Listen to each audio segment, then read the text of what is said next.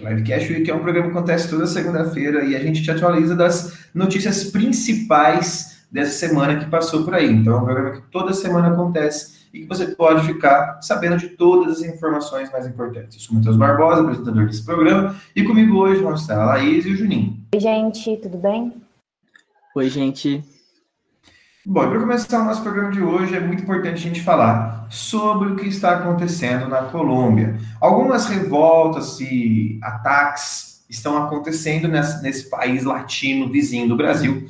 E tudo isso por conta de uma reforma tributária que foi proposta no dia 15 de abril pelo presidente Ivan Duque, né, que falava sobre essas reformas, sobre a, até mesmo os preços das coisas, o aumento em meio dessa pandemia, para tentar equilibrar a economia, porém né? A gente sabe que os ganhos e todas essas questões não são as mesmas coisas, assim como no Brasil, também em outros países. Então a população se revoltou muito. E a partir do dia 1 de maio, já houve algumas manifestações na, em Bogotá, Barranquilha, Medellín e Cali. E aí o presidente Van Duque classificou esses ataques né, que, que, é, que a população estava fazendo com relação às suas reivindicações sociais como um terrorismo urbano de baixa intensidade um terrorismo urbano de baixa intensidade, mas que fez com que o Ivan Duque voltasse atrás em alguma das suas propostas, em alguma das suas questões ali. O que é importante perceber que se fosse de baixa intensidade, não teria tanta evidência e tanta modificações assim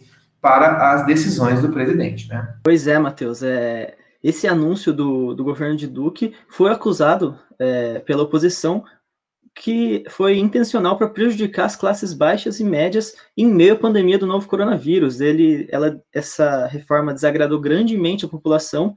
E o mais interessante é que nos últimos dias os protestos se transformaram em uma demanda por ações para combater a pobreza e outras questões julgadas importantes para os colombianos, como por exemplo, é o maior investimento do governo na saúde, na educação e também a violência policial que foi denunciada pelos manifestantes. É, a violência policial que, com a intensificação da resistência, né, acabou deixando mais de 800 feridos e até então 27 mortes.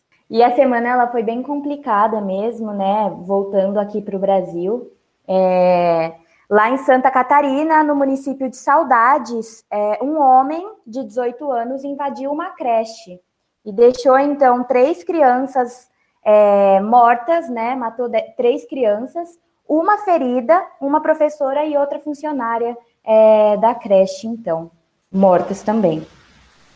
É, a gente consegue ver que esses fatos é, relacionados a, a, ataques a escolas, né, eles têm acontecido frequentemente no Brasil, todo ano a gente vê alguma notícia, e a gente precisa criticar um pouco isso no sentido de, tipo assim, entender que há alguma coisa de errado também dentro do sistema para que as pessoas a, a, a, é, tenham esse tipo de, de, atitude, né? Não é simples assim a gente só julgar uma pessoa que entrou lá e é óbvio que é inadmissível isso acontecer, então a gente precisa ter mudanças tanto no sistema educacional como também como a gente vai lidar com todas as situações. Mas falando sobre invasões e morte, aconteceu também essa semana em Jacarezinho uma, um, uma invasão. E aí, né, o que acontece? É, a gente consegue perceber uma coisa muito importante.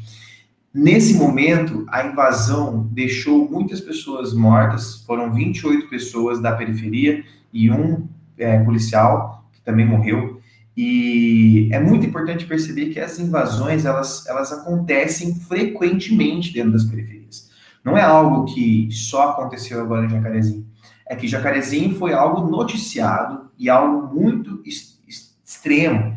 Aconteceu um, uma, um, um, um, processo de muito sangue, muitas pessoas morreram, muitos, muitos acontecimentos bizarros. Então, e é, é muito importante perceber que a polícia, ela acha que ela é a justiceira de tudo, que ela tem que chegar matando todo mundo, mas a gente sabe que os problemas, elas estão muito mais aquém, muito mais a, a abaixo da, da, nossa, da nossa noção de realidade. São realidades muito diferentes para todas as pessoas, tanto para quem mora na periferia ou não. E, e, é aquela questão que a gente sempre fala, né, sobre pensar em vingança ao invés de justiça. O que, que justifica, então, é, a polícia entrar com toda a violência e matar esse tanto de pessoas, né?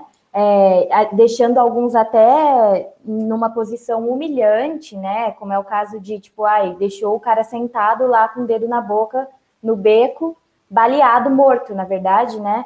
E, enfim, é, a, além disso, é importante a gente questionar também é, a, os, os meios de comunicação, né? Os jornais, os portais, que estão colocando que, ah, tantos desses mortos tinham a, a ficha suja na polícia, etc. e tal. Gente, é, a forma de resolver a ficha suja na polícia é prendendo e não matando, né? E é importante também a gente pontuar que essa operação policial, que foi considerada a mais letal da história do Rio de Janeiro, ela desrespeitou as decisões do STF, que impuseram obrigações às ações de segurança e restringiram incursões nas comunidades. Então, é, durante a pandemia, essas ações só poderiam acontecer em casos excepcionais, desde que fossem autorizadas pelo STF. E essa, então, foi uma ação ilegal realizada pela polícia e que assassinou 28 pessoas. E essa semana foi muito conturbada, né? A gente teve muitos processos, muitas, muitos acontecimentos. Parece que foi uma semana até é, meio maluca. A gente até deixou uma, um questionamento lá no nosso Instagram, no arroba live.cash, então você está escutando já vai seguir a gente lá, sobre o que, que foi a, a, coisa que mais chocou as pessoas, e Jacarezinho foi, de fato, o que mais chocou as pessoas, a gente teve mais de 50 votos lá falando que Jacarezinho foi o que mais chocou nessa semana. Mas uma coisa que me chocou bastante também foi o caso em Bela Vista de Goiás, um avião com produtos agrotóxicos acaba passando para a propriedade e acaba lançando esse agrotóxico em cima de alguns trabalhadores, deixando 47 pessoas hospitalizadas, né? Então é um ato horripilante que aconteceu lá em Goiás. Isso, então, é, essas 47 pessoas, elas sofreram então, né, esse incidente é, ou acidente ainda não tem nada comprovado. Elas foram de ônibus para o hospital, foram hospitalizadas, estão sentindo vômito, estão é, com vômito, né? Dor de cabeça e tontura, e ainda não se sabe qual foi o produto, né? Que estava então no avião que foi jogado nas pessoas. E um caso parecido aconteceu lá no Maranhão, né, na zona rural do município de Buriti, onde agrotóxicos também foram lançados sobre crianças e comunidades comunidades essas que estão em disputa por terra. Então, os, os grandes fazendeiros da região é, compraram avião, alugaram e realizaram esse ataque é, às pessoas que moravam lá com esse banho de agrotóxicos. A Polícia Civil, o Ministério Público estão investigando o caso, porém é, é bizarro a gente pensar isso, né? Que coisas ainda acontecem no Brasil. É, em 2021, e provavelmente esses grandes fazendeiros vão sair impunes, como sempre saem, né? É uma. É, entre tantas coisas que acontecem no Brasil toda semana, é mais uma para a gente ficar de cara, né? Tacar agrotóxico no povo não é um problema recente, né? Isso acontece todos os dias nas nossas mesas e acontecem doenças que estão sendo cada vez mais provadas aí cientificamente e as pessoas toda hora cada vez mais impunem. E falando sobre impunidade, sobre erros, vamos falar sobre a CPI do Covid. Né? Um momento importante que a gente está passando para uma análise desse nosso desgoverno com relação à pandemia. E uma das primeiras falas que é muito importante se relacionar é de Carlos Almeida Filho, na segunda-feira, dia 3, ele que é vice-governador do Amazonas, disse que Manaus e Amazonas foi uma experiência do Bolsonaro com relação ao Wilson Filho, né, que é o governador do estado, participante do, do partido PSC, sobre uma experiência da imunidade de rebanho, né, onde vai deixando as pessoas se contaminarem e, consequentemente, pegando a imunidade. Algo que não aconteceu. O que aconteceu foi uma grotesca número de mortes em Manaus e muitas pessoas se questionavam no começo da pandemia por que, que muitas pessoas estavam morrendo em Manaus, né, sendo que Manaus não tem um contingente populacional tão grande como em São Paulo, por que isso estava acontecendo, e aí já começam a caminhar algumas respostas. E também outra coisa que é importante falar de Manaus é que o Pazuello, que foi colocado no Ministério da Saúde como um, um estrategista, ele não soube ter essa estratégia de caminhar é, oxigênio suficiente para a cidade de Manaus. O que ocorreu, né, além dessa experiência da imunidade de rebanho, também a falta de oxigênio, uma organização falha, o que traz cada vez mais prejuízos a Manaus naquela época. Então, a CTI já começando a trazer algumas verdades que muitas pessoas já falavam, só que quando se falavam eram ditos como comunistas ou petistas, enfim. E aí, nessa semana, a gente também teve outros depoimentos que chocaram as pessoas.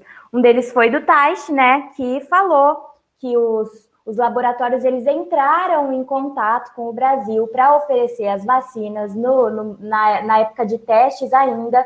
E o, o Brasil, né, é, com todo esse negacionismo, tal, o governo negou, disse que não queria. Então, agora que a gente já está desesperado por vacina, que tem gente morrendo pra caramba, é, a gente está no final da fila, porque ele disse que funciona assim: se não aceita na hora que eles oferecem, aceita depois, vai correr atrás depois, entra para o final da fila. A gente poderia, então, ter mais vacinas. Além disso, também, o Mandetta falou que o filho do Bolsonaro, o Carlos Bolsonaro, né, que é vereador, participava das reuniões na, na tomada de decisões é, para o combate ao coronavírus, coisa que não era serviço dele, né? Não tinha por que ele estar tá lá. E também falou que o Bolsonaro ele queria mudar a bula então da cloroquina e colocar que é, a cloroquina servia para o tratamento da Covid-19, né? Enfim, é, a gente já sabe que ele defendia, mas querer mudar a bula e mexer na Anvisa já é bem mais sério, né? É, e um outro depoimento que teve foi do Marcelo Queiroga, que é o atual ministro da Saúde, né? E ele evitou a todo momento responder sobre a cloroquina. Ele então sempre tentava escapar, sempre dava uma desculpa e não falava do assunto. Inclusive, isso estressou muito os senadores por ele não responder as perguntas diretamente, né, quando ele era questionado. E uma outra polêmica foi a não participação do Pazuello, que é um ex-ministro, teve grande importância é, durante a Covid no Brasil, e ele não é, compareceu ao depoimento, alegando que se encontrou com pessoas que testaram positivo para Covid, e ele entrou em quarentena. Com isso, o depoimento dele só vai rolar lá no dia 19 de maio. Porém, outra, outro fato curioso é que nessa semana ele encontrou o Onyx Lorenzoni, que é o ministro-chefe da Casa Civil do governo Bolsonaro. Então, isso é bem curioso, né? E o comando da CPI quer, na próxima semana, quebrar os sigilos de Fábio Weingarten, que é o ex-secretário de comunicação da presidência da República. Quer, então, quebrar esse sigilo para esclarecer como se deu a negociação para a compra das vacinas, em especial da Pfizer. E esse requerimento tem que ser votado na CPI, só que como o comando da comissão tem a maioria, provavelmente esse, essa quebra vai ser autorizada e a expectativa dos senadores é explicar como o gabinete do ódio de dentro do governo disseminou informações e atuou na campanha pela cloroquina e contra o distanciamento social. É, talvez o Pazuello deve ter pego o Covid no, no shopping quando estava andando sem máscara, né? Mas para a gente continuar e finalizar o nosso programa de hoje, é muito, com muita tristeza que a gente fala sobre a morte também do Paulo Gustavo né? Algo que trouxe uma comoção muito grande de muitos brasileiros, de muitas pessoas, porque era um ator de uma representatividade muito grande, principalmente, né, nessa questão de é, essa representatividade dentro do, do movimento LGBTQI+, né, que falava, fez filmes muito importantes, trouxe é, para muitas famílias o entendimento sobre o, a homossexualidade. Então, é, é, um, é com um pesar muito grande que a gente, a gente né, deixa nossas condolências aí à família e amigos é, com relação ao Paulo Gustavo, que foi uma morte muito, muito dolorosa para muitos, porque muitos sentiam que o Paulo Gustavo é, era uma figura muito importante até para a própria vida, assim, e tudo mais. E a gente viu, então, nas redes sociais, muita gente falando isso, né, Matheus? E até falando que parecia que alguém da família tinha morrido. E aí é, a gente teve uma revolta muito grande com o governo, porque foi um dia que teve muita morte, né, também por Covid-19. E assim, é, eu acho que quem não viveu ter alguém próximo internado, esperar o boletim médico, é, viveu isso com o Paulo Gustavo, né? Esperava para ver uma melhora, e aí melhorava um pouco e piorava duas vezes mais e tudo mais. E isso acontece com todo, aconteceu com a maioria das, dos mais de 400 mil mortos no Brasil. Então, imagina, essa dor que o Brasil sentiu, então, nessa semana, é, ele vem sentido em silêncio, né, há mais de um ano. Então, assim, é muito triste mesmo. E aí, quem não, nunca é, teve esse contato direto com essa questão de perder alguém para a Covid-19, teve com Paulo Gustavo, e aí gerou toda essa comoção mesmo. É, e no mesmo dia da, da morte do Paulo Gustavo, também aconteceu a final do Big Brother Brasil, né? Logo às 9, 9 horas e 13 minutos da noite, o Paulo Gustavo morreu e logo depois começou a final.